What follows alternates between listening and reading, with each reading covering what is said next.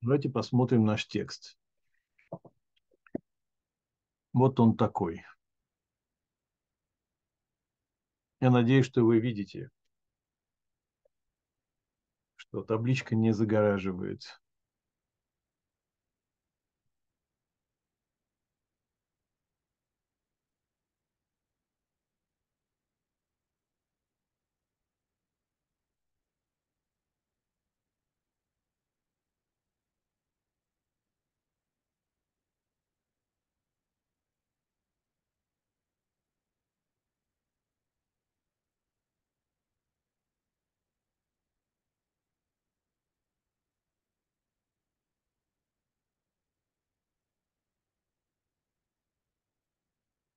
Познакомились?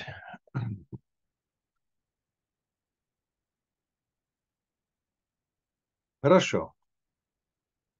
Ну, как и любая мишна из этого чудесного трактата, она включает в себя очень много трактовок. Я посмотрел некоторые. Не все, конечно, я смогу воплотить здесь, но наиболее избранные упомянем. Значит, смотрите, в нашем обыкновении сравнить тексты. Обычно мы не видим проблем. Извините, пожалуйста. Будьте здоровы. Спасибо.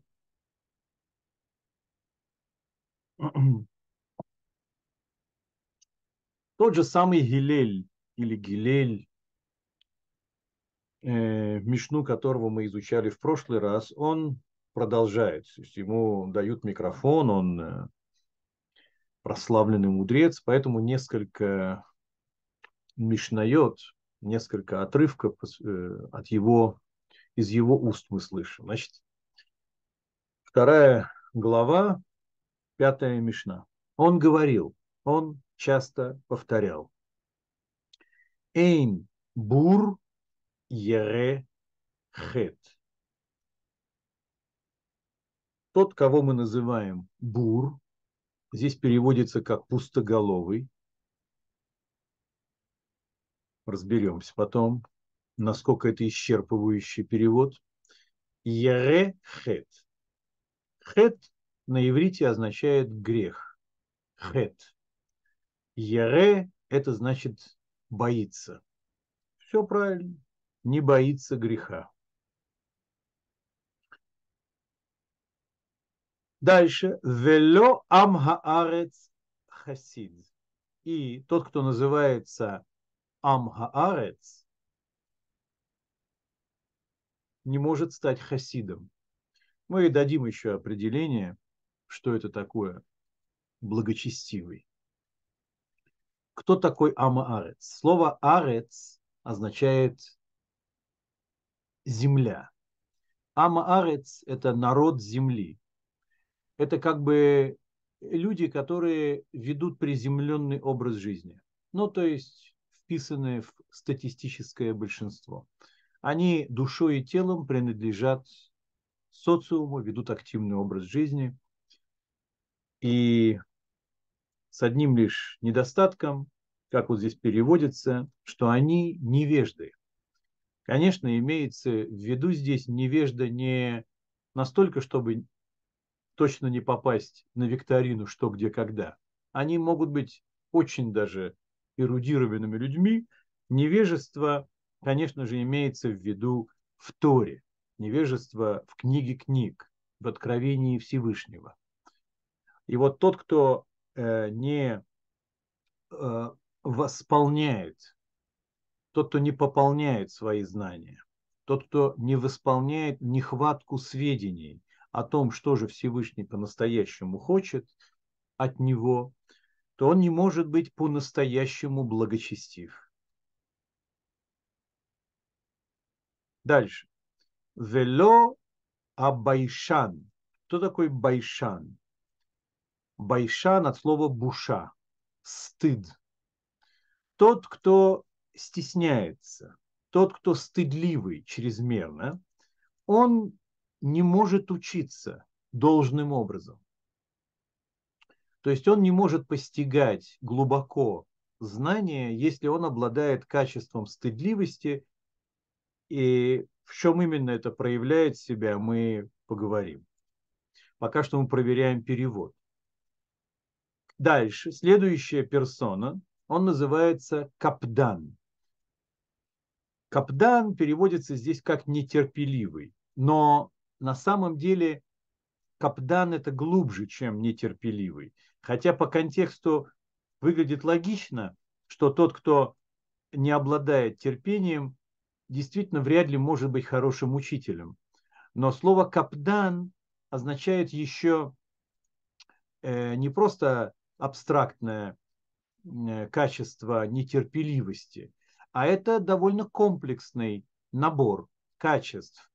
Э, и можно было бы перевести с большей точностью как педант, слово капдан. Э, человек, который больше склонен к критике, нежели к похвале. Вот такому человеку не стоит обучать других.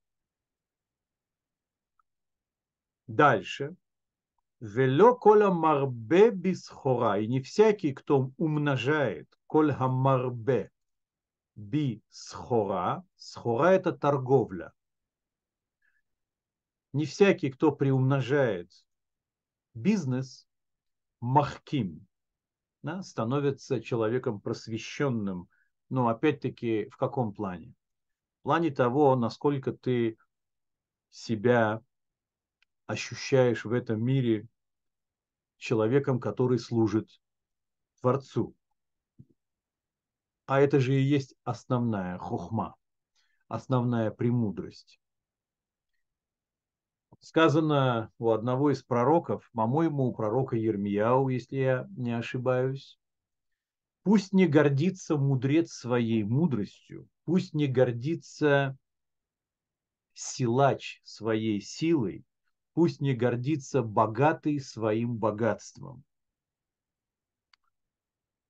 И только лишь тому, кто узнает обо мне больше, много, да, тот и может по праву не то чтобы восхвалять себя, но, по крайней мере, это та самая э, гордость внутренняя, некое достоинство, которое и ожидается от человека, познавшего истину, что в этом мире есть Творец. То есть получается, что все достижения человека, включая, между прочим, мудрость, там же сказано, пусть не хвалится своей мудростью мудрец. Не имеется в виду мудрость Торы, имеется в виду мудрость в делах мира, в какой-то сфере, в которой он многого достиг и многое понимает и так далее. Но если через эту сферу он никак не узнает о Всевышнем больше, то тогда это мудростью назвать нельзя с точки зрения пророков. Итак, Увемакомши эйна нашим, в том месте, где нет людей, старайся, иштадель, быть лигиот. Иш. Слово анашим – это множественное число от слова иш. Это один человек, а это много. Там, где нету людей, старайся быть человеком. Это очень интересная фраза, мы можем начать.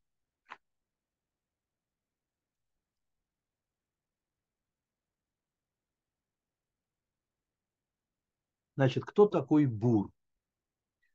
Давайте дадим ему оценку. Что мы называем Бур?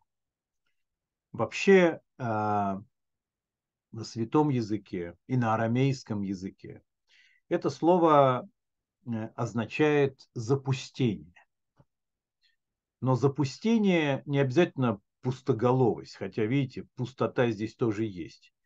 А это что-то, что, ну, как вот брошенная земля, никем не обрабатываемая. Запустение, разрушенные сараи, нет людей. Это земля, по которой прошлось опустошение. Так вот, в данном случае, видите ли, пустоголовый есть что-то в этом э, переводе. А, добавляют нам комментаторы следующее, что этот самый бур, он пуст от всего. В нем нету ни знаний Торы, то есть в нем нету э, полочки, на которой хранится э, что-то связывающее человека с Творцом. И у него еще к тому же нет какой-то деятельности, которая называется э, общим таким понятием на иврите дерех эрец. Эрец, мы с вами сказали уже, мы еще встретим ее. Земля. Дерех эрец – это пути земли. Ну, то есть земным путем человек ходит, это вынуждает его а, общаться с большим количеством людей, а, таким образом притираться, приучаться к какому-то такту, то, что мы называем человек воспитанный, человек, э, которому не безразличны нужды других людей. Это же все приобретается с опытом. Помимо воспитания дома, если ты будешь жить, э, не имея мудрости из книги и житейской мудрости, то ты и оказываешься полностью пустоголовым существом. Так вот, почему такой человек не может бояться греха? Казалось бы, какая здесь может быть связь?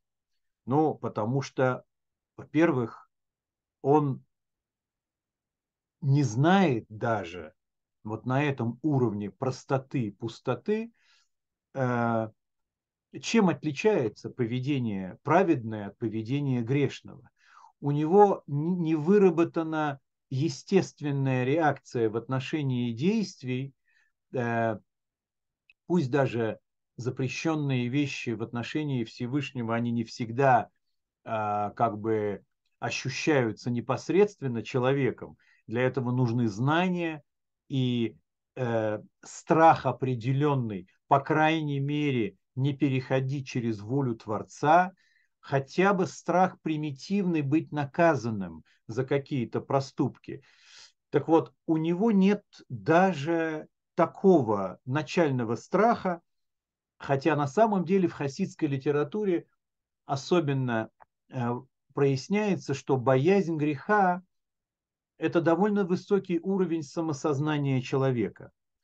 А, это когда э, у тебя есть внутреннее отторжение от испачкаться в чем-то. Ведь в тот момент, когда ты, у тебя в сознании ассоциируется некий поступок с грешным таким осадком, то у обычного человека возникает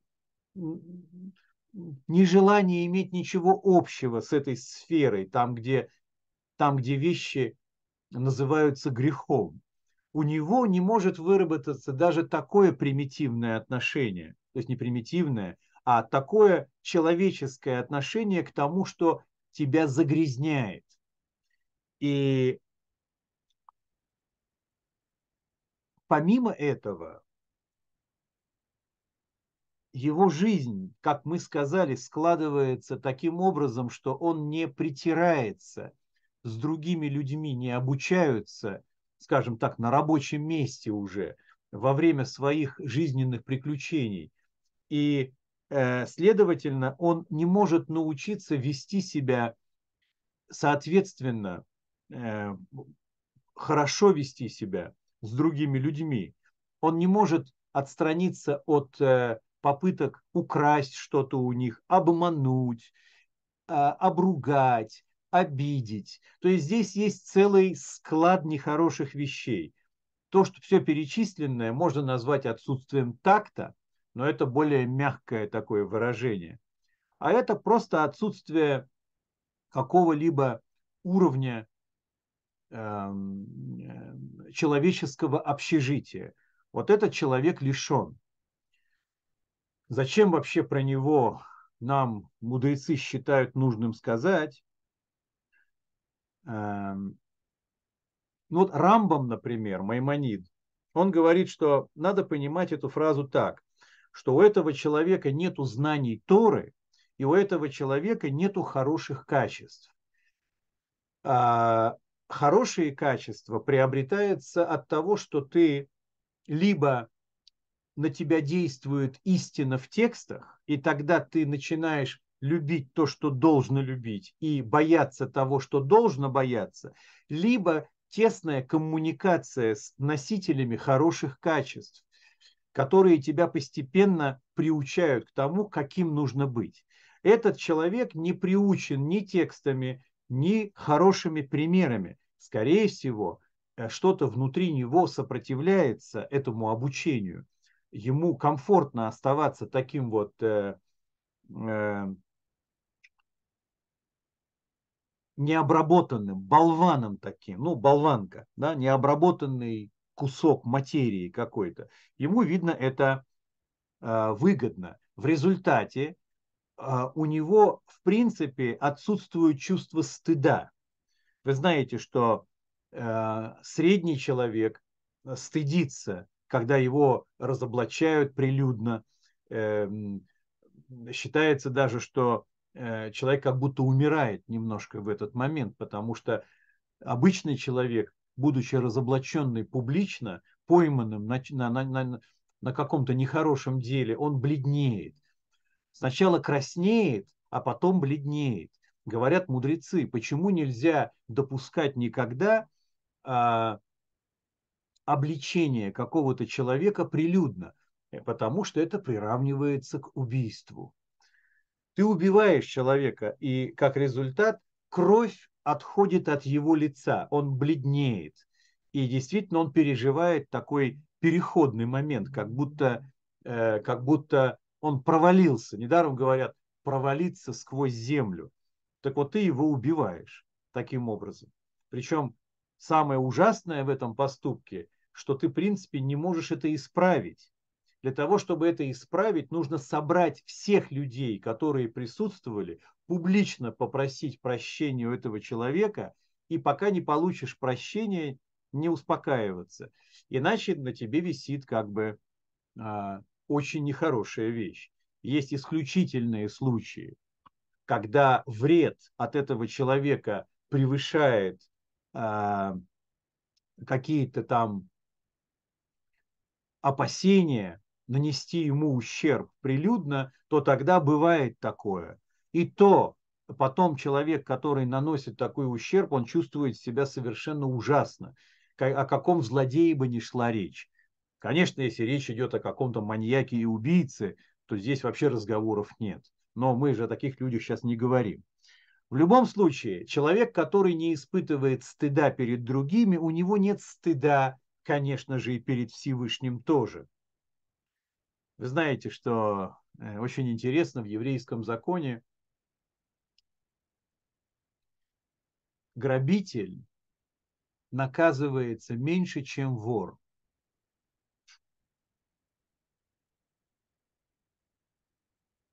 Но, естественно, э, в определенной сфере. Как так может быть, вы спросите? Вор объясняют мудрецы, боится человека, но не боится Бога. Грабитель, по крайней мере, и человека тоже не боится. По крайней мере, он не так низко пал, как ночной вор. А, соответственно, как это ни парадоксально звучит, ему ставим небольшой плюсик. Конечно, это так, э, с улыбкой плюсик, у него оба минуса есть, но эти оба минуса, по крайней мере, последовательны. Э, скорее всего, у грабителя действительно мало шансов есть э, что-то исправить в своем отношении ко Всевышнему и к миру тоже. У вора, наверное, чуть больше шансов есть осознать, что он был неправ перед Всевышним. Как бы то ни было, мы закончили с этим пустоголовым. Наверное, среди нас вряд ли найдутся такие люди, поэтому мы смело продолжаем дальше. По поводу того самого Ама Арец. невежды. Почему он не может стать по-настоящему благочестивым? Ну, логично предположить, что если у пустоголового в жизни нет ни света книги, ни исправления в обществе, то следующий этап, конечно же, это когда э, отсутствие знаний книжных могут быть компенсированы, э, ну, по крайней мере, неким развитием человеческого в человеке повседневной жизнью. Потому что, в общем-то, человеческое сообщество, оно хорошее, оно кошерное. Люди стремятся к, к тому, чтобы жить в мире, чтобы создать э, прочную систему. На этом основано государство, на справедливости, а, на, на, на том, чтобы поставлять блага нуждающимся. То есть, в общем-то, человеческое сообщество, оно стремится к добру. И большая часть людей, они вписываются в это сообщество. Поэтому, конечно же, они а, претендуют на что-то большее, чем, а, чем пустоголовые. Однако не будем слишком торопиться с тем, чтобы признать их шанс на то, чтобы стать воистину благочестивым. Но теперь мы дадим пример, что такое благочестие вот, э, в понимании э, иудаизма. Посмотрите, слово благочестивый, вот оно. Видите, хасид. Вот вы знаете, хасид, хасидизм, хасидский, да, это движение, оно присвоило э, себе как основу, как ядро некое отношение к жизни. Мы знаем, что чем отличается человек хасид между прочим, слово хасид, вы понимаете, да, оно происходит от слова хесед. Хесед – это добро. Хесед – это любовь. Как мы можем описать поведение человека, который называется хасид или благочестивый? Это тот, кто делает больше, чем от него требуется.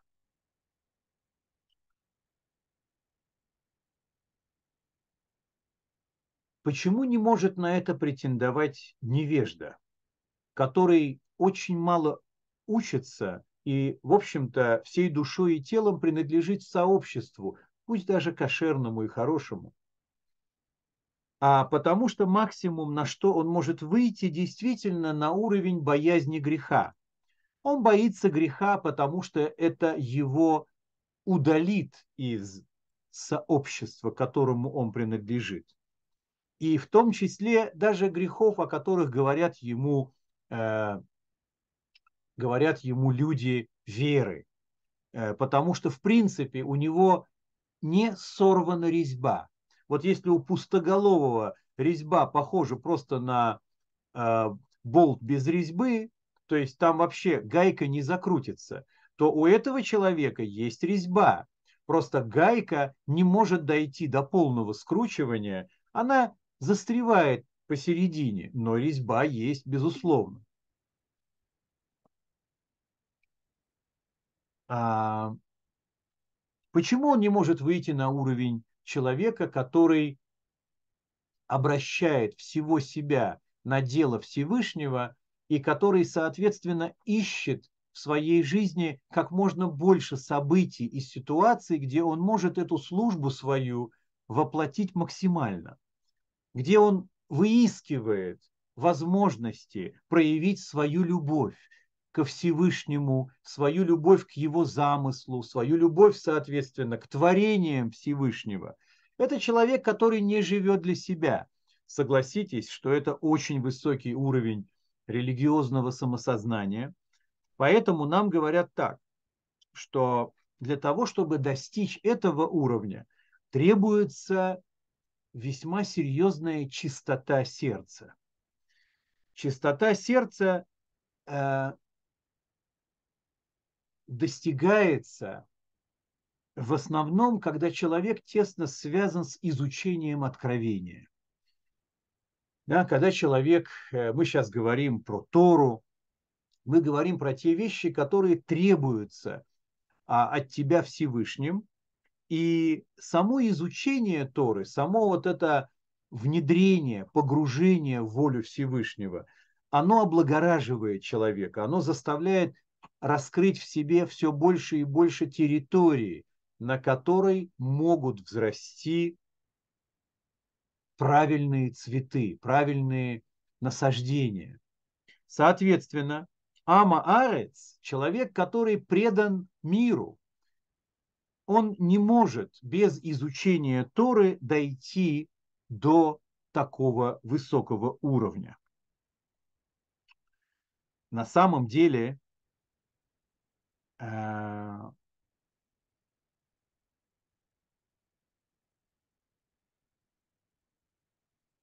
добавляют комментаторы, ведь если хасид, мы дали точное определение, да, тому, это тот, кто дает больше, чем другие, тот, кто освобождает себя для других в большей степени, тот, кто о Всевышнем думает намного больше, чем другие, те, кто серьезно относится к своему месту в творении Всевышнего. Счастливый человек. Так вот, как ты можешь быть таким, если у тебя нет опоры в Торе, и если ты все время вращаешься среди людей, а отношения между людьми практически не допускают принципа делать больше, чем от тебя требуется. То есть э, человек изначально ограничивает свой выход наружу устоявшимися рамками и правилами социума, в котором он живет. Это значит, что обычный человек, если он увидит перед собой, а, как семья осталась без крова, пожар, наводнение, неважно что, а, поможет деньгами, поможет одеждой, будет надеяться на то, что другие помогут с домом. У Хасида не возникнет вопроса, а что делать им ночью?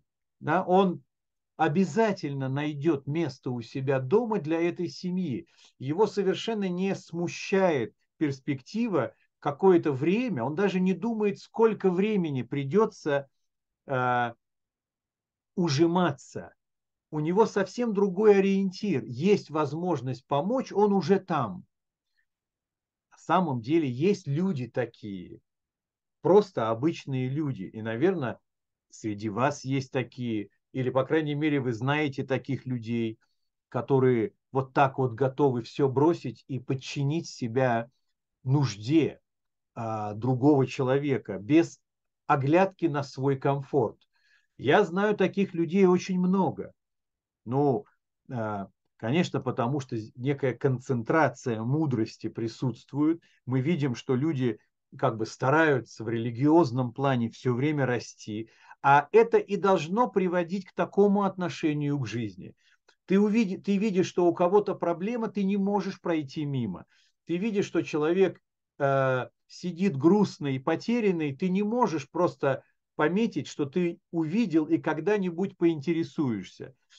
Э, ты нужен. Вот что значит, что ты увидел человека, у которого проблема. Так вот, смотрите, стать таким э, без подпитки мудрости, постоянной, изучая пути Всевышнего, очень трудно, невозможно. Только если ты родился таким, такие есть люди, а, у которых Э, естество такое. Оно ничем не образовано, да, никаким светом мудрости и истины даже бывает не озарено, но тут мы можем увидеть на самом деле э, перегибы. То есть, если ты видишь такого человека, просто родившегося таким вот э, рубаха парень, всегда готов помочь и так далее, то будь уверен, что где-нибудь это будет чрезмерно.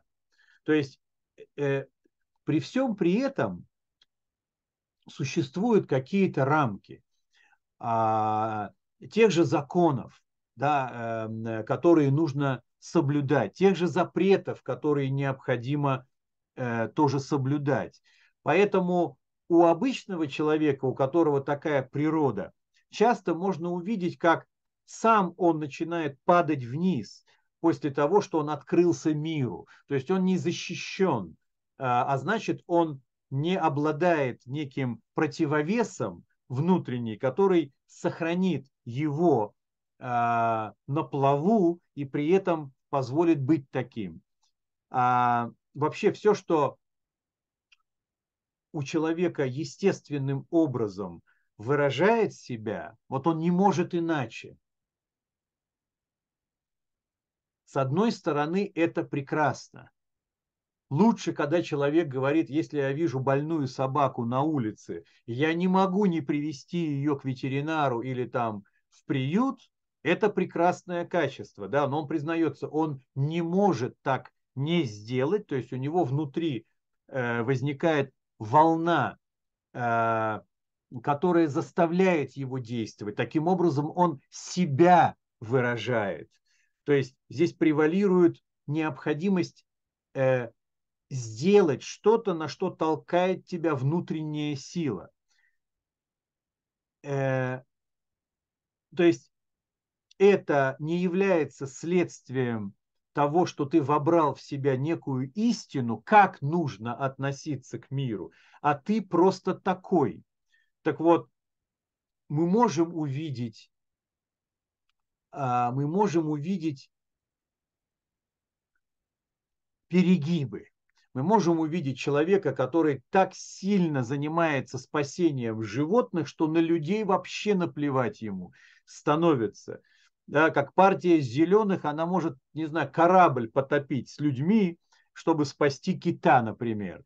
Но как бы пропорции совершенно не выдержанные здесь. То есть здесь есть некая превратившаяся в идеологию внутренняя потребность кого-то спасать, но в ней нету тормозов.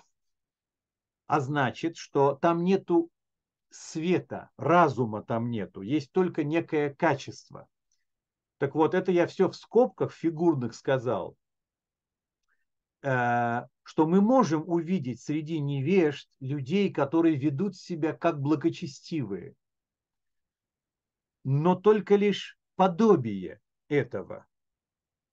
А мы можем увидеть благочестивых по-настоящему людей, которые будут говорить, что мне, мне жалко каждое творение Всевышнего. Вот когда такая фраза есть, а, а не какой-то там самодеятельность, то здесь уже есть над чем подумать. То есть человек берет за основу э, своего поведения некое отношение к замыслу Творца. Если он проговаривает это, если он сам думает, пишет так, то, то мы видим какой-то процесс познания. То есть он уже не такой уже и невежда. Но таких людей совсем немного.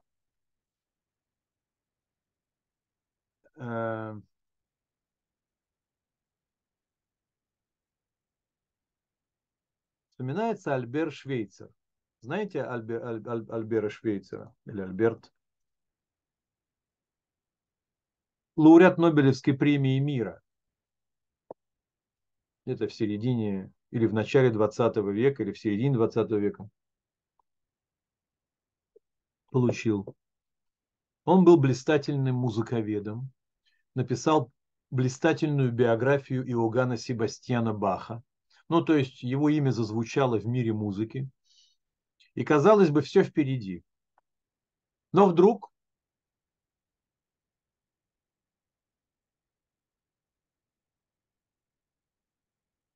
он осознал, что вся его слава – это как вот есть птички-паразиты, которые мясо из э, зубов крокодила достают, что он пользуется лучами славы Баха, а сам он кто такой?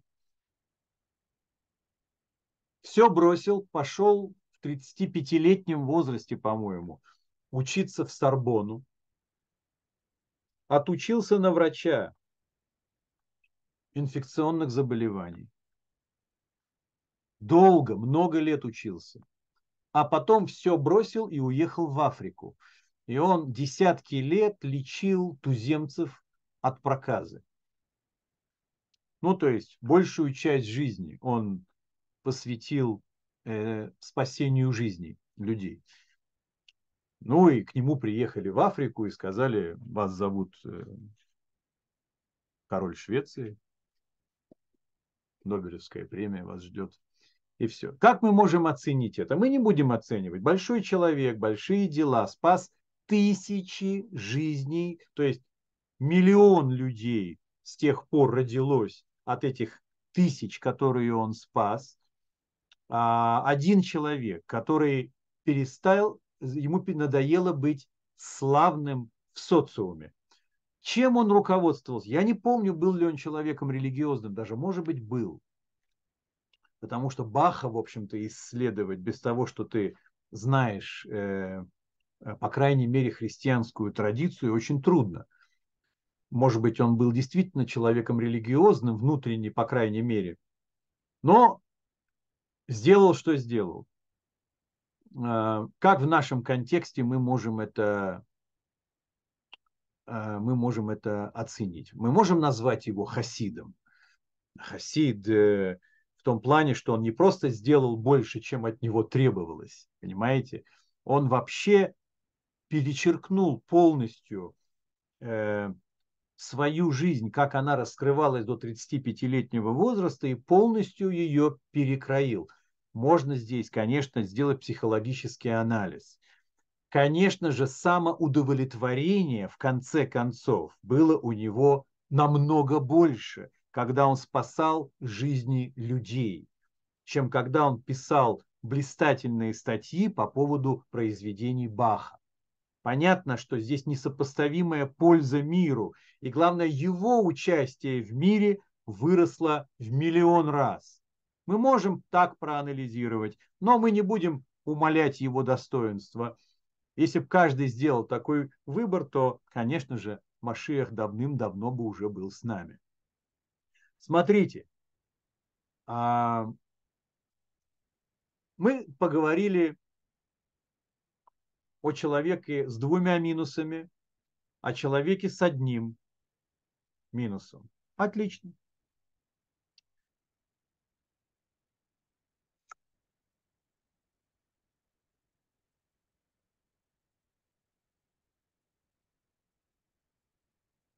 Продолжим. Вело хабайшан от слова буша, стыд. Не стыд, стыдливый, стыдливый не может учиться. Но здесь переводится как стеснительный. Наверное, это более правильно даже, чем стыдливый. Почему? На самом деле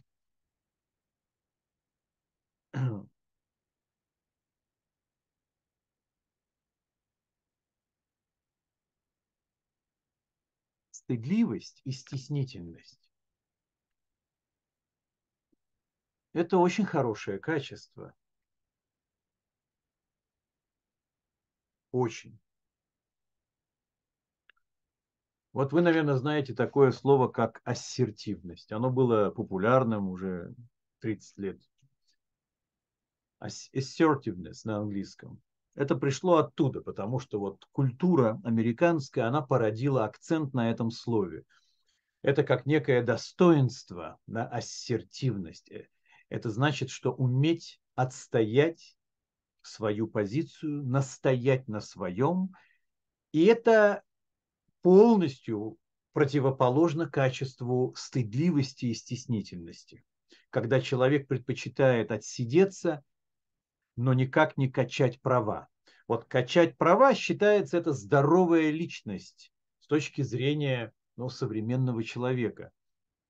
Э, как бы вообще вопрос прав человека – это основной вопрос конца 20 и первой четверти 21 века. Поэтому о какой стеснительности мы можем говорить в современном мире? Конечно, надо быть ассертивным, скажут нам. Однако Мы, помните, в свое время, это было год назад где-то, когда мы изучали психологию и коснулись теории Карла Роджерса и критики его теории. Одной из критик было, что он воспитывает в людях ассертивность. Ну, то есть человек, обиженный на родственников, на друзей, на жизнь, приходит со своим неврозом к Карлу Роджерсу и к его последователям, и ему восстанавливают, помните, он назвал это самоактуализирующаяся тенденция. То есть у каждого человека есть некий я, который должен к определенному моменту быть там-то и там-то, но когда человек задерживается в своем собственном я, оно отстает от того я, которое от него требуется социумом, у него начинается серьезный невроз. Страдает человек психологически. И один из способов выхода – это научиться стоять за себя родного. Ну, то есть вернуться к своим настройкам самоактуализации. Чтобы не кто-то меня актуализировал, а я сам себя. И никому не позволю. И вот когда э, это стало а, основой его психотерапии, то тогда критика прозвучала очень мощная. Э, сказал критик, что ты не к себе возвращаешь людям, то есть ты обозначил цель благородную, но обучаешь ты их по стандарту определенного места и определенного времени. Да, сейчас как бы это достоинство быть наглым, ассертивным, добиваться своего, но есть в большинстве, у большинства людей на Земле, в культурах ислама, в культурах Китая, в культурах Индии, там большинство людей вообще живет. В Африке нет этого качества. То есть, если ты начнешь просто человека оттуда приучать этому качеству, ты войдешь в его огород, то есть ты свои, свой устав привнесешь в его традицию, в его ощущение себя. Почему я вспомнил? Потому что стеснительность – это очень хорошее качество. И в большинстве случаев оно так и остается по-настоящему благородным. У женщин, конечно же, это еще в большей степени должно себя проявлять по понятной причине. Но есть одна сфера, в которой стеснительность нехорошая вещь. Именно в этом, что учиться очень трудно, если ты стеснительный. Что имеется в виду? Ну, во-первых, имеется в виду определенные реалии того времени, когда сказано это Мишна, 2000 лет назад, когда э, все, все обучение происходит тет-а-тет, э, даже не тет-а-тет, а есть мудрец, который преподает ученикам были мудрецы, такие как Раби Акива или Раби Иуда Наси, о котором мы говорили. У них были тысячи учеников. То есть это не просто там. Но в основном создавался потом более узкий круг из тех, кто наиболее подают надежду. И тут, что говорят нам мудрецы в Талмуде? Опираясь на текст из притчи Соломона,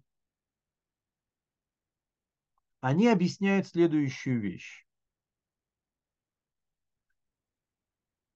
Человек, который при изучении Торы не боится прослыть смешным, дотошным, а, любопытным, любознательным, перебивающим подчас останавливающим общий процесс обучения, да, он претерпевает при этом и нападки друзей, и складывается вокруг него определенная как бы фигура в глазах других. И он, в общем-то, не находится на хорошем счету даже у своих одноклассников. Но ведь его пытливость, она настоящая. Его пытливость э, не знает конца. Он услышал что-то. Конечно, если он не в тему начинает задавать вопросы, то его сам мудрец остановит и осадит. Но если он идет за мыслью мудреца, и у него ассоциативный ряд выстраивается при этом на предыдущем знании, и если он имеет вопрос, но он не задаст его, что происходит в этот момент?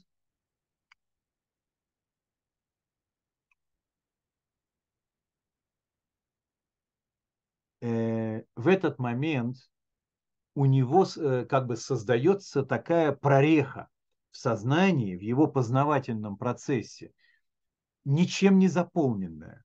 То есть у тебя есть с чем поинтересоваться, у тебя есть желание э, мостик навести на то, что ты уже имеешь, у тебя есть возможность у источника сейчас все это узнать, но ты молчишь, потому что ты стеснительный, да, ты боишься укоризны со стороны учеников или что-то еще.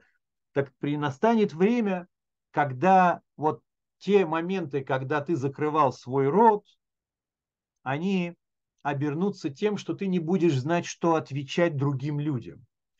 Ну, то есть ты не выстраиваешься, в конце концов, как обладатель целостного знания. Очень интересная как бы здесь э, поддержка тех, кто пытливым сознанием обладает.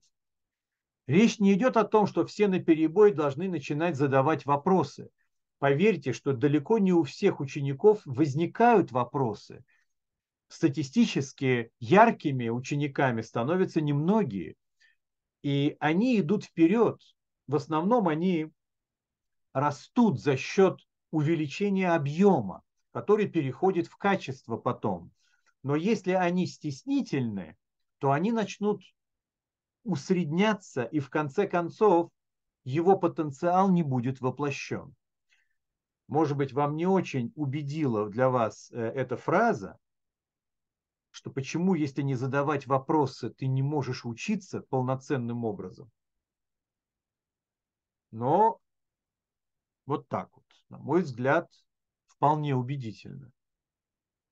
Опять, конечно же, мы, когда делаем выводы на наш сегодняшний день, э, со своими законами ведения дискуссий, э, форматов преподавания, надо, конечно, сделать скидку на новые реалии.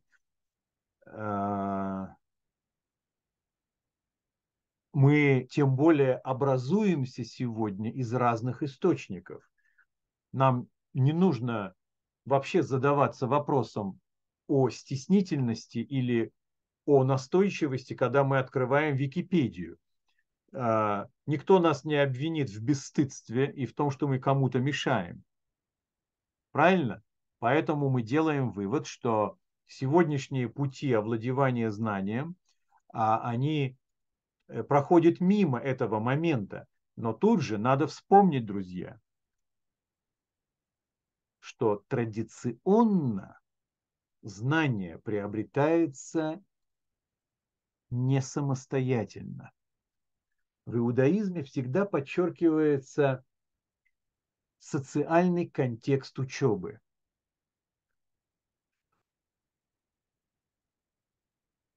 учение происходит именно в процессе вопрошания и поиска ответов. Ведь весь Талмуд построен на этом принципе. Это живая беседа мудрецов, живших тысячелетия назад. И ты как будто на ней присутствуешь. И ты видишь, как один мудрец не дает покоя другому. Никто ни с кем не согласен. Не потому, что принципиально любят спорить, а потому что если ты видишь другой вариант решения вопроса, почему ты его не можешь озвучить? Пусть тот, кто доказывает свою линию, он сумеет вобрать в свое объяснение и твое возражение тоже. И вот на этом основан весь Талмуд. Это совершенно беспрецедентный способ образования. И он как преподнесен в Талмуде, так же он продолжается и в сегодняшнем э, еврейском мире, когда молодые люди учатся в жарких спорах, когда учитель не почивает на лаврах, просто никто не даст ему почивать на лаврах. Он идет и открывает книгу, как только не уверен. И в результате крепнет эта могучая стена знания. Теперь мы переходим к нетерпеливым. Мы еще сказали, что педант было бы неплохое слово-заменитель. Почему человек, у которого нетерпение, нетерпеливость, его определяющее качество, обычно оно во всем себя проявляет. Он не может достичь успеха в преподавании другим людям. А, есть разные объяснения. Во-первых, прежде всего, он очень нетерпелив к поведению учеников. Помните этих учителей в Советском Союзе, которые, которых боялись дети? Ну, как будто бы все время присутствует какой-то некий судья. И как любили учителей, которые могли долго выслушивать, шутить, э, делать приятно ребятам, поддерживать попытку ученика что-то сказать, подталкивать к чему. Вот человек нетерпеливый никогда не сможет заниматься такими нежностями.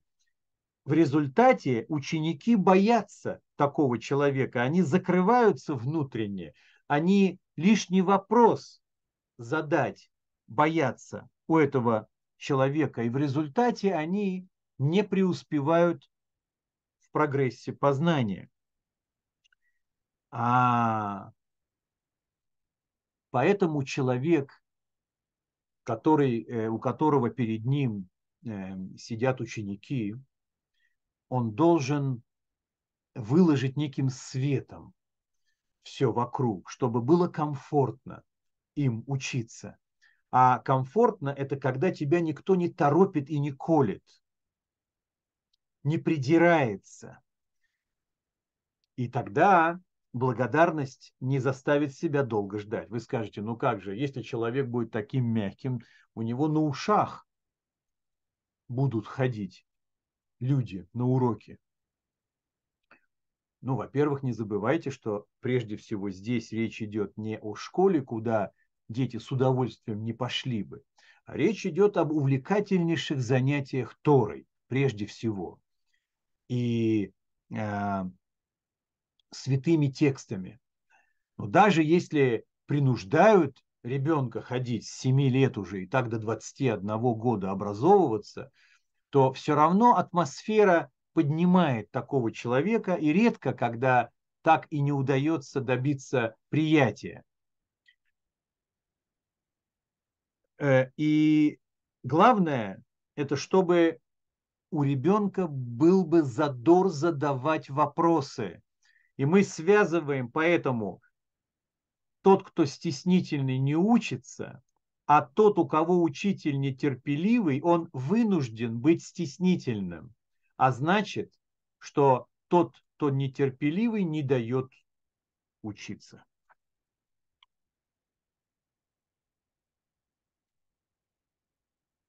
А...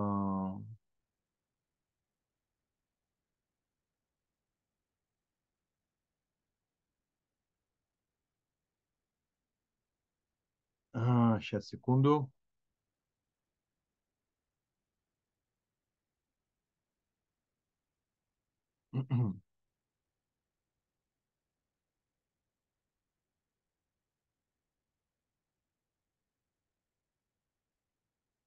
Дальше. Всякий, кто множит торговлю, не всякий, кто множит торговлю, мудреет. Ну, наверное, у вас возникли свои какие-то ассоциации, свои выводы. Давайте посмотрим, что говорят нам мудрые комментаторы. Значит, э, человек, который э, дюжую долю своей э, активности, особенно интеллектуальной активности, расходует на, расходует на дела житейские, ну, прежде всего на бизнес, то э, вряд ли у него останется дух для того, чтобы с тем же усердием отдать себя изучению Торы, ну, приобщению к мудрости, да, к науке о Всевышнем. А, дело в том, что для того, чтобы Тора заходила в человека, необходимо работать над этим. Но с не меньшим рвением, как человек часами задерживается на работе, чтобы э, обеспечить еще большую пользу всему процессу, в котором он заинтересован, в котором у него есть реальная выгода. Человек, который не чувствует, что у него есть выгода от занятия наукой о Всевышнем, а, он и не найдет в себе силы усердно вкладывать в нее столько же, сколько он вкладывает в дела ощущаемые, как выгода. Это легко понять. Человек отдает себя там, где он может оценить выгоду. Соответственно, а, помимо того, что у него духа не будет, у него и времени-то нет. У него нет времени собраться с мыслями, даже если он хочет. А, поэтому э, считается, что э, даже человек суперзанятый, особенно, особенно самозанятый, в любом случае должен выделять определенную толику времени, по крайней мере, для постоянной постоянного глотка э, святости, да, какого-то святого текста, изучения воли Всевышнего. Причем количество времени в таких случаях обсуждаемо. Это не обязательно 5 часов, это может быть и 15 минут. 15 минут, э, в которые ты не даешь ничему другому попасть, они больше по качеству, чем 5 часов, когда кому угодно может тебе позвонить, отвлечь, куда-то позвать и так далее. 15 минут полной концентрации. Помните, мы с вами изучали во втором занятии нашего большого курса о времени, что на самом деле это крайне относительная вещь. Время это как кровь, совершенно не от мира сего э, ткань. Ведь, как известно, кровь она густеет там, где нужно, и разжижается там, где нужно, в зависимости от толщины проходов, а, где она идет.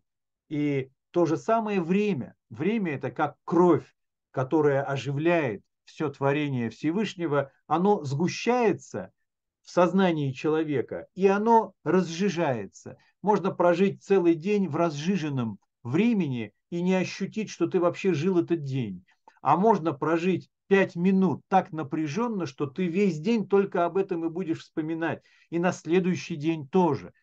Потому что ты пометил это время собой.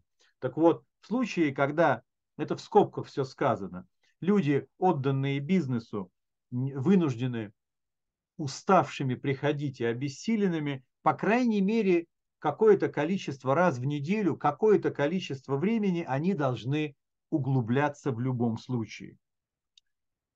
А, дальше. Извините, а можно вопрос? Да.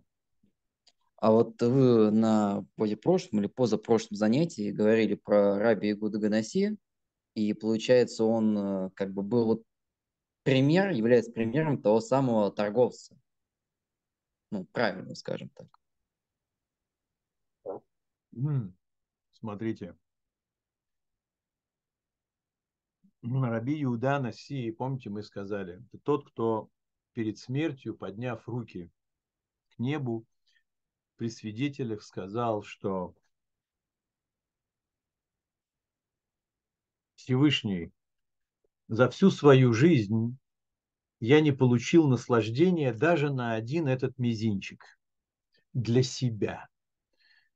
То есть это человек, который а, в своей жизни преуспел в богатстве, преуспел в Торе, а, для себя самого, как вот ограниченный некий человек, как каждый из нас хочет себе переключить на себя всеобщее благо и наслаждаться им в одиночестве. У него этого никогда не было. Его обогащение, я не помню, э, насколько он вообще в принципе был этим занят. Он был очень э, близок к верхушке Римской империи. Он был из тех самых мудрецов, которые были на прекрасном счету в Риме. Как это выражало себя в, в его обогащении, сколько людей работали на него, чтобы у него свой флот был практически, ну, имеется в виду торговый. Э, э, то есть у него, как мудрецы говорят, самые большие деликатесы, которые во всем Ближнем Востоке зимой не произрастают, они были у него на столе зимой. То есть представьте себе, что это за размах был. Но при этом он говорит, что мне всего этого, мне, я в этом вообще никогда не был. То есть о какой-то выгоде для себя.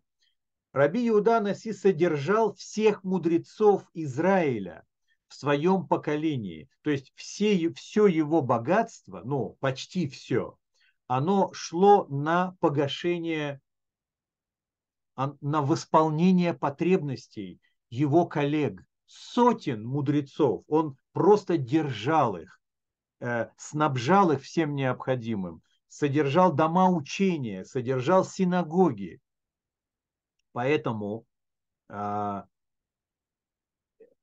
представить себе, что он сидел и отвечал на звонки, и сидел в WhatsApp и переписывался с большим количеством контрагентов, невозможно. А, просто про него мудрецы сказали, это тот самый редкий случай, когда величие и Тора нашли себя в одном месте. То есть такого второго не было.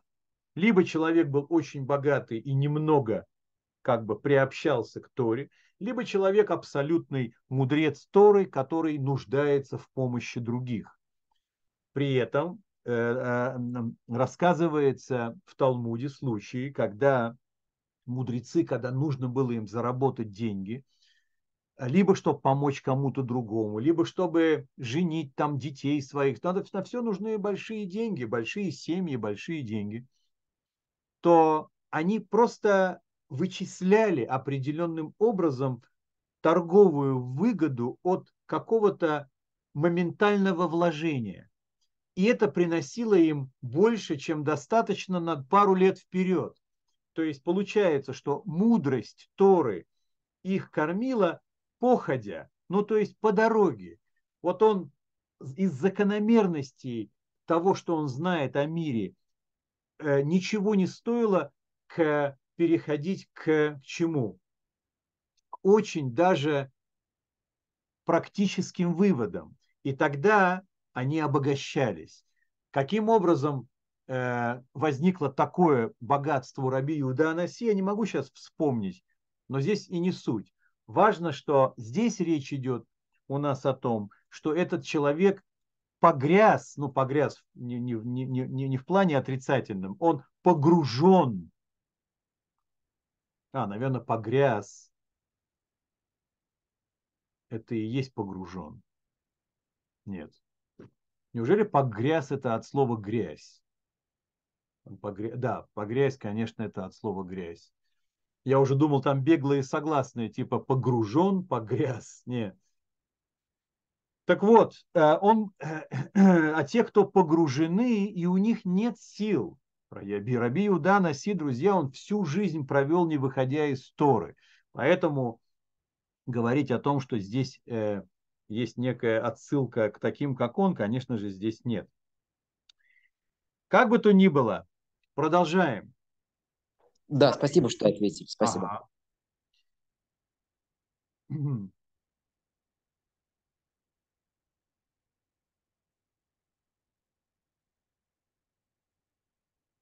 Есть э, вот в мире мудрецов Торы, и по сей день это так. Э, как они, как действительно они существуют?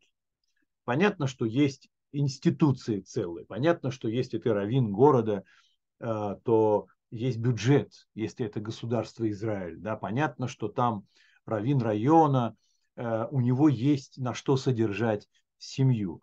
Э, не богато, но достойно. Понятно. Но что делать людям, которые просто не работают какими-то раввинами, не устроены нигде, но тем не менее э, прослыли своей мудростью, и к ним тянутся люди. Понятно, что они существуют, во-первых, на то, что люди, которые ценят их мудрость и ценят их время, они сами понимают, что то малое, что они могут сделать, это сделать так, чтобы он не отвлекался от своей Торы. Э, и поэтому, конечно же, они сбивают некий фонд, из которого этот самый мудрец получает необходимое для него. Это один вариант. Но есть другой вариант. А, есть вариант, когда я знаю таких несколько человек даже не несколько, а много человек. Ведь как можно зарабатывать деньги, ничего не делая при этом? Я имею в виду, чтобы вообще не думать о приходе денег. Это когда деньги приходят постоянно от какого-то объекта, который тебе принадлежит и в котором ты не должен ничего делать. Прежде всего, конечно же, это сдача в аренду помещений.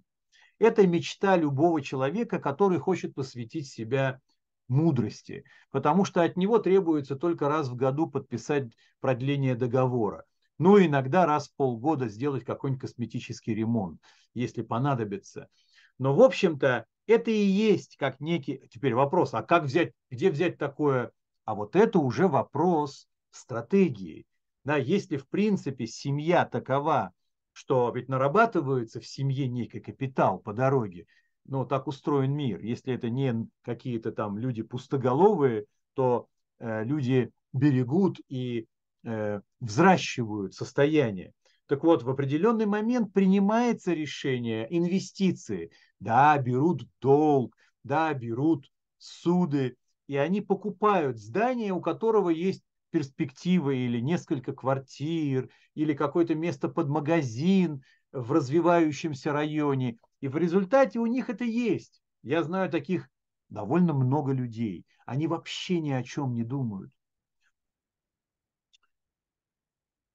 Понятно, да? То есть варианты есть. Но, а, но это стратегический вариант. То есть это не случайно, что у них так получилось. Есть пути заработка, которые от тебя ничего не требуют.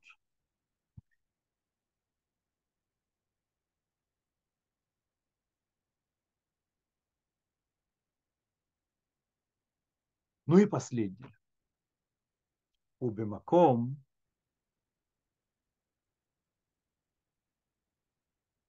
в том месте, где нет людей, Старайся быть человеком. Но кто как понимает? Кто хочет озвучить свое мнение?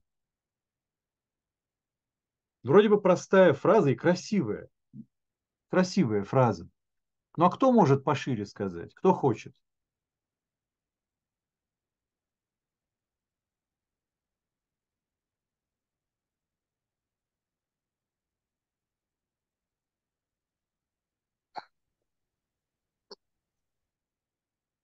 Никто?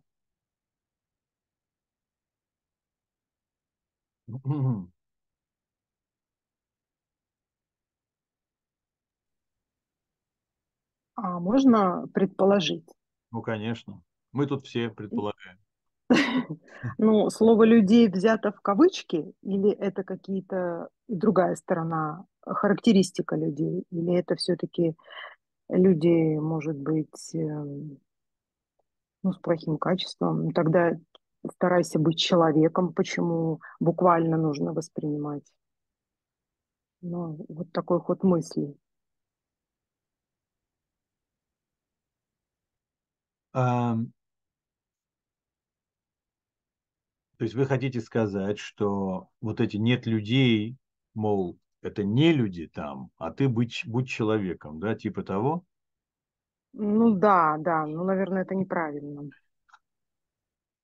Ну, да, вот э, у комментаторов не находится места такому смелому предположению.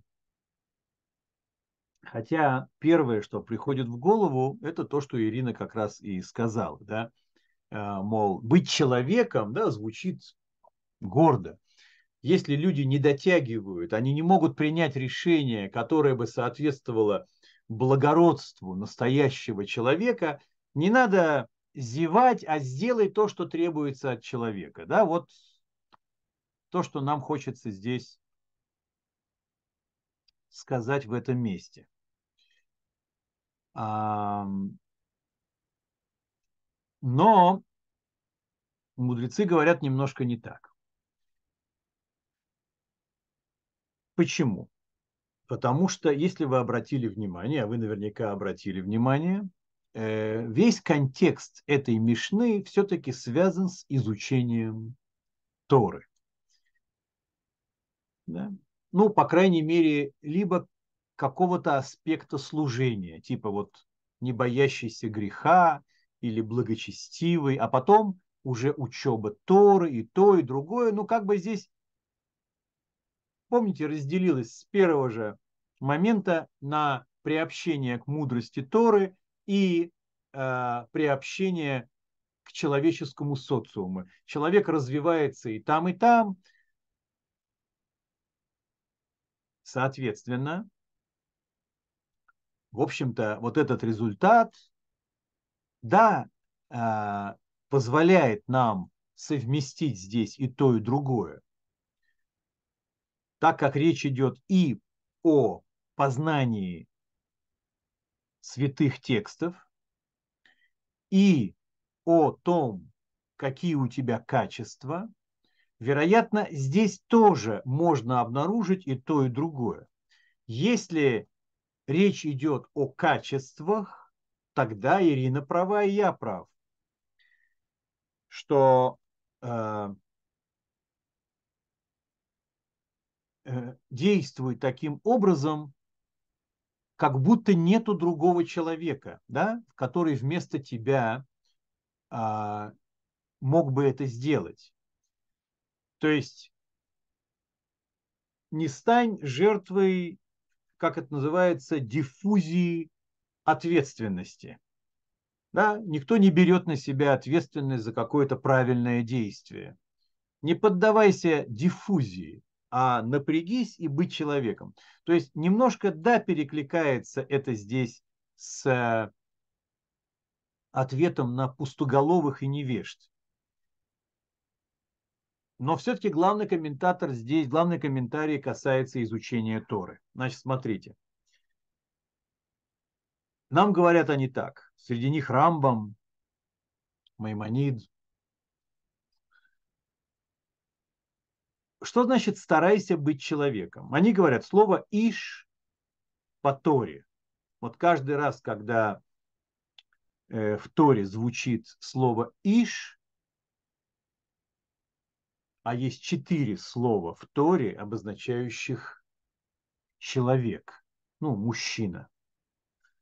Есть Адам, это самое возвышенное.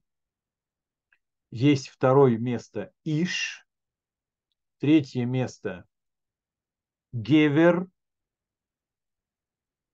И четвертое Энош. Неважно.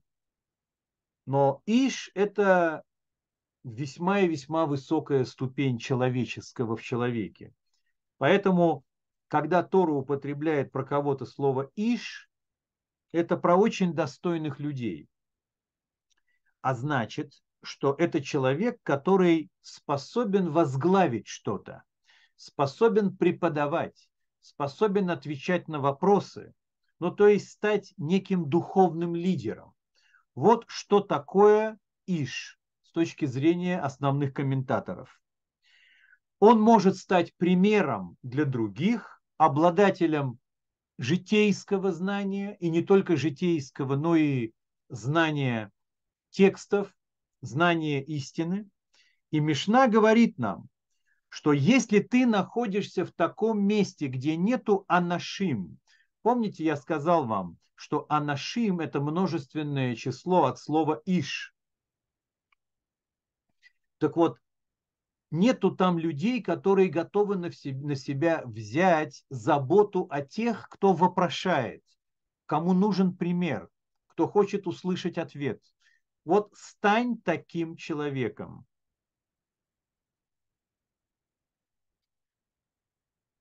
То есть это кому обращено? Ну, во-первых, это обращено к людям, которые обладают знаниями. Это не к каждому.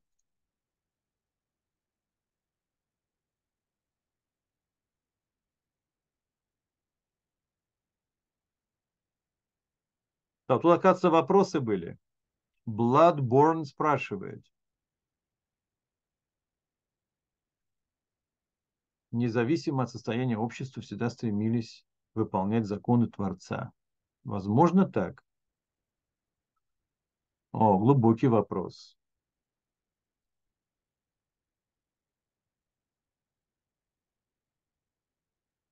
А, я думал, вы спрашиваете глобально про человечество, когда я говорил про то, что, в общем-то, люди-то хорошие на Земле живут и стараются общежитие свое на хороших законах упрочить.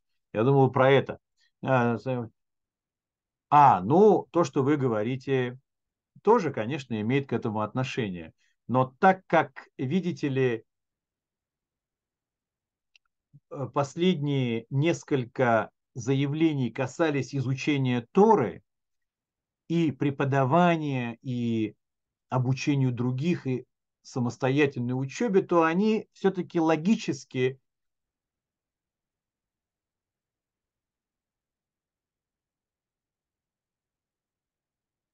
продолжают и последнее высказывание по поводу Торы.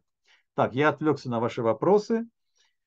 Я возвращаюсь. Значит, смотрите, почему, какие препятствия могут быть у человека взять на себя такую ответственность? Да, ты обладаешь некими знаниями, да, больше, чем другие. Да, ты можешь быть примером для других. А почему, собственно, нужно подталкивать? Старайся быть иш, то есть тем, на кого смотрят а потому что человеку свойственно опасаться, что такая инициатива будет оценена окружающими как горделивость и как попытка сверху посмотреть на всех и э, возглавить сообщество из каких-то своих внутренних побуждений, ну то есть не совсем кошерных. И ты не должен бояться таких кривотолков при этом. Поэтому старайся, понимаете, да? Старайся. А...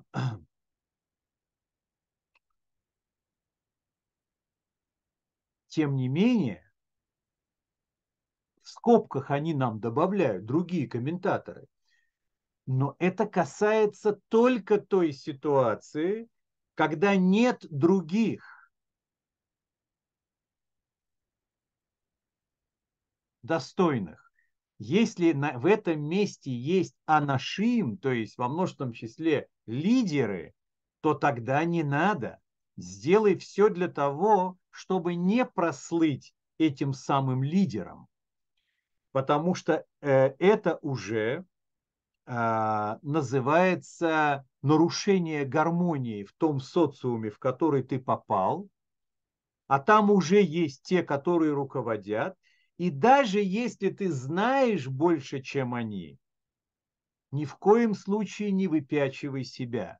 Ну, то есть ты можешь в результате стать лидером, но только когда тебя изберут. Ты для этого можешь так или иначе дать знать о своих знаниях. Иногда э, как бы за кулисами, с коллегами. Люди, поверь мне, узнают, на что ты способен в любом случае. Не надо стараться стать вместе с ними, с этими людьми. Были случаи потрясающие, когда великие мудрецы проживали вместе, где есть э, как бы равин, где есть э, ребе какой-то. И что делать такой ситуации? Люди узнают о том, что в городе живет такой-то человек, а представьте себе, что будет, если он начнет отвечать на вопросы людей при живом раввине, который там, если тот к нему не посылал. И это называется перейти через дорогу, это называется нарушить э, структуру, разрушить ее. То есть есть некий э, институт, э, который существует в тонкой гармонии. Недаром именно этот раввин находится там, и именно ему нужно отвечать на вопросы. Да? Он а, уполномочен это делать, он много знает. Если есть претензии какие-то, поверьте, долго он там не, не, не продержится. Но пока он там, если ты приехал туда, и ты намного более крутой, тебе нельзя показывать этого публично. Окей, то же самое. То же самое, э, если возникла какая-то необходимость у общины, внутри общины, там а, у, у кого-то, не дай бог, случилось несчастье. Ты видишь, что не организована помощь, ты видишь, что не принимаются меры.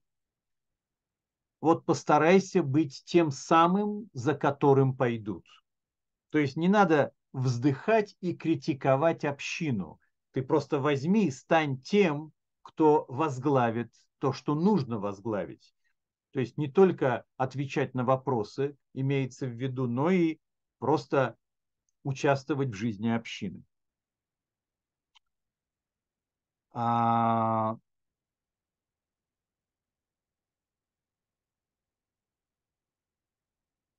Ну и последнее, то, что Рамбам говорит в том числе.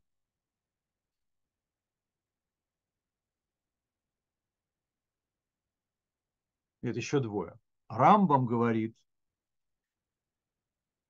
что то, что в твоей округе нету людей, которые способны преподавать тебе, быть для тебя примером, это не должно развязывать тебе руки и расслабиться. То есть, если никто не преподает Тору, возьми сам и скрепись и изучай ее. То есть тебя не освобождает тот факт, что ты попал в такое место, где нет таких людей. Это первое. А второе очень красивое. А, кто-то из вас сказал это.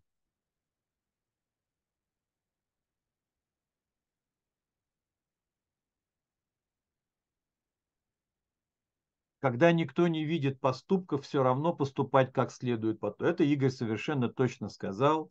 Он буквально вторит э, важным комментаторам, которые говорят то же самое. Да, что даже если нету таких людей, например, представьте себе, э, вы приезжаете в командировку. Человек, который э, у себя в общине выглядит как настоящий хасид. Приезжает в командировку, где никто его не знает, и нету ни одного человека, который знает законы, по которым тебе нужно жить. И ты вдруг чувствуешь, не дай бог, что ну, не держит тебя резьба. Резьба срывается, и человек начинает позволять себе то, что никогда не позволил бы у себя дома. И вот это тоже может иметь место в этой самой Мишне. Но так как все-таки мы договорились, что вся она так или иначе связана с изучением Торы и с овладением хорошими качествами, все-таки логичнее остаться с комментариями по поводу а, лидерства в святых вещах, либо как пример в поведении, либо как учитель, к которому можно обращаться. А, и, между прочим, вот когда мы подчеркиваем хасидский аспект, то мы э, вспоминаем, что говорил Баль Шемтов, основатель хасидизма, как э, целое течение. Само слово хасид существует еще в пророках и, и даже в псалмах Давида. А хасидизм как некая платформа жизни, где ты воспитываешь в себе. Так вот, сам Бальшемтов ввел правила. Ты выучил только букву Алев, уже обучай этой букве другому. То есть не жди, пока ты будешь знать все 22 буквы святого языка. Ты уже знаешь только алев, достаточно. Отдай это другому. То есть это то, что мы видим и здесь. По поводу того, что как только ты знаешь больше, чем другой, не надо мешкать. Иди и говори. Ну что, друзья, на этом мы сегодня, по идее, можем закончить. У кого есть какие вопросы оставшиеся?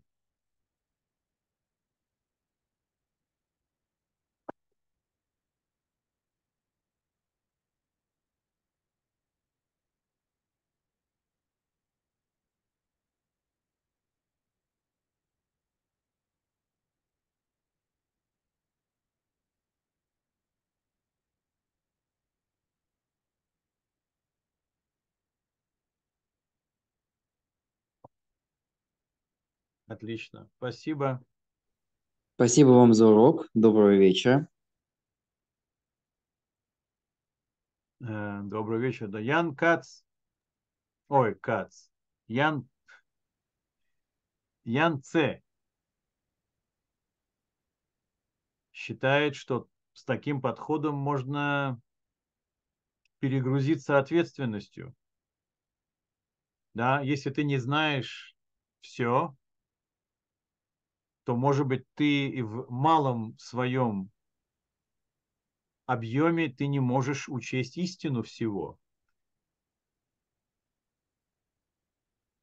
Понимаете? Я с Яном согласен. Есть э, много примеров, когда это может повлечь за собой непонимание. Да, ты можешь, обладая очень узким знанием, на этом и свести свое знакомство с, э, с некоторой сферой, и у другого человека возникнет искаженное представление об этом. Я согласен. Такое может быть. Что ж тогда Баль Шемтов имеет в виду? Посмотрите.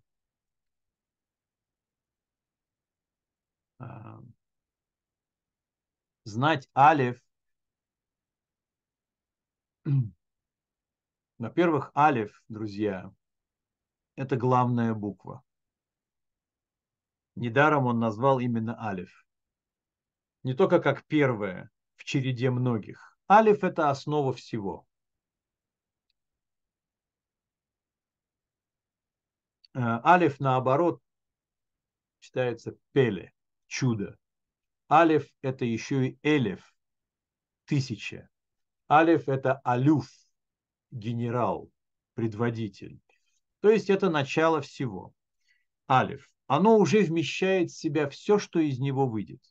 Бальшемтов, конечно же, не говорит о каком-то фрагменте, который может быть превратно растолкован и никак не вмещает в себя более масштабную истину.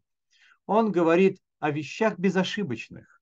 Он говорит о том, вот ты знаешь, да, что Всевышний в Торе от тебя что-то требует. Скажи это другому. Это точно. Это не ошибка. Это не может быть ошибкой. Это альфа и омега. Вы знаете, да, что альфа, бета, гамма, дельта – это все пришло из святого языка. Как это ни странно. Альфа от алиф, бета от бет, гамма от гимель, дельта от далит. А, так вот, альфа и омега э, всего подхода. Всевышний от меня что-то хочет. Ты это знаешь? Ты знаешь этого человека? Почему он это еще не знает? Почему? Если тебе это знание важно, оно системообразующее, так ты что, не разделяешь с другим человеком, близким, свое мироощущение? Это и есть сказать алиф, а потом подробности придут. Я думаю, о таком алифе речи идет. Принято, Ян. Более-менее, надеюсь. То есть, если тебя распирает от, э, от того, что ты познал какую-то мудрость и хочешь поделиться, все равно надо все-таки думать, прежде чем говорить. Ну, в Конечно. Ирина, это есть... желательно, конечно, да, желательно Конечно. в своем кругу. Смотрите, абсолютно верно. Мы люди разумные. Сеять э, добро на невспаханную почву – это такой же грех, как э, сеять грязь на вспаханную почву. То есть это несовместимые э, старания и результаты. Конечно же, вы правильно в конце сказали на людей среды, которые обладают тем же понятийным аппаратом, могут понять на уровне интеллекта, на уровне переживаний, обладают общей культурой, общим языком.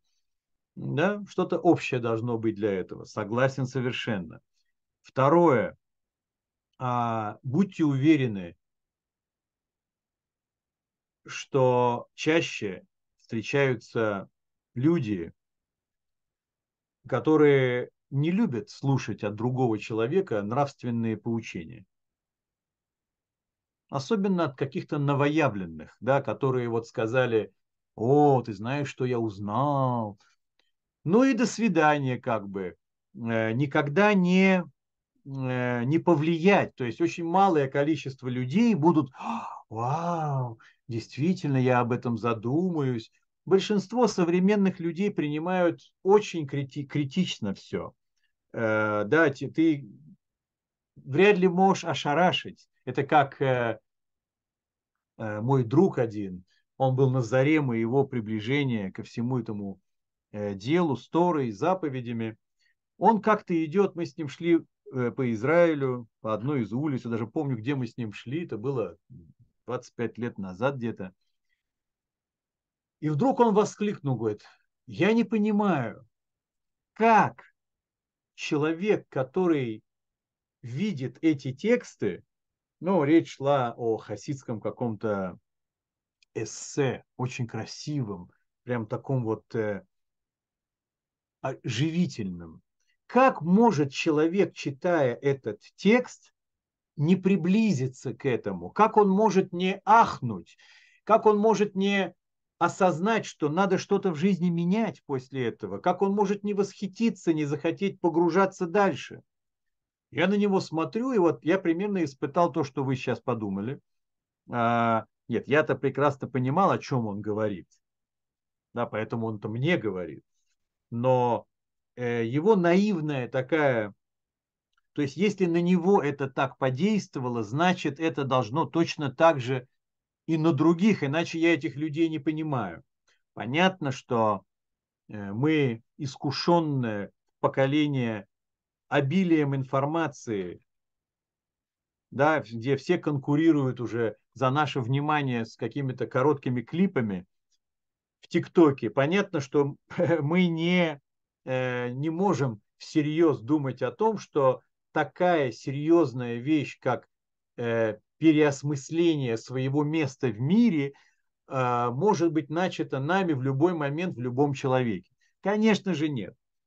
Однако, однако, э, мысль о Всевышнем Это простая мысль. Она тоже может натолкнуться на критику. Бывают подготовленные атеисты, по крайней мере, считают себя подготовленными. У них сразу есть на что сказать. Поэтому прямой текст э, на них никогда не сработают. Наоборот, они окопаются еще глубже и высмеют неправильно сформулированную фразу какую-нибудь. А поэтому обычно э, на что люди смотрят? Ведь вот я по себе, я помню по себе. Я окончательно понял, что надо менять в жизни все, когда я увидел, как живут люди, у которых это есть просто. Я увидел семью, прекрасные отношения между мужем и женой, счастливых детей многочисленных. Я вот это увидел, и я понял, если это знание приводит к этому, то надо идти туда, где это знание. И тогда уже слова прозвучали как укрепляющие, а не убеждающие. Словами уже убедить никого нельзя. Надо что-то делать. Это важный момент.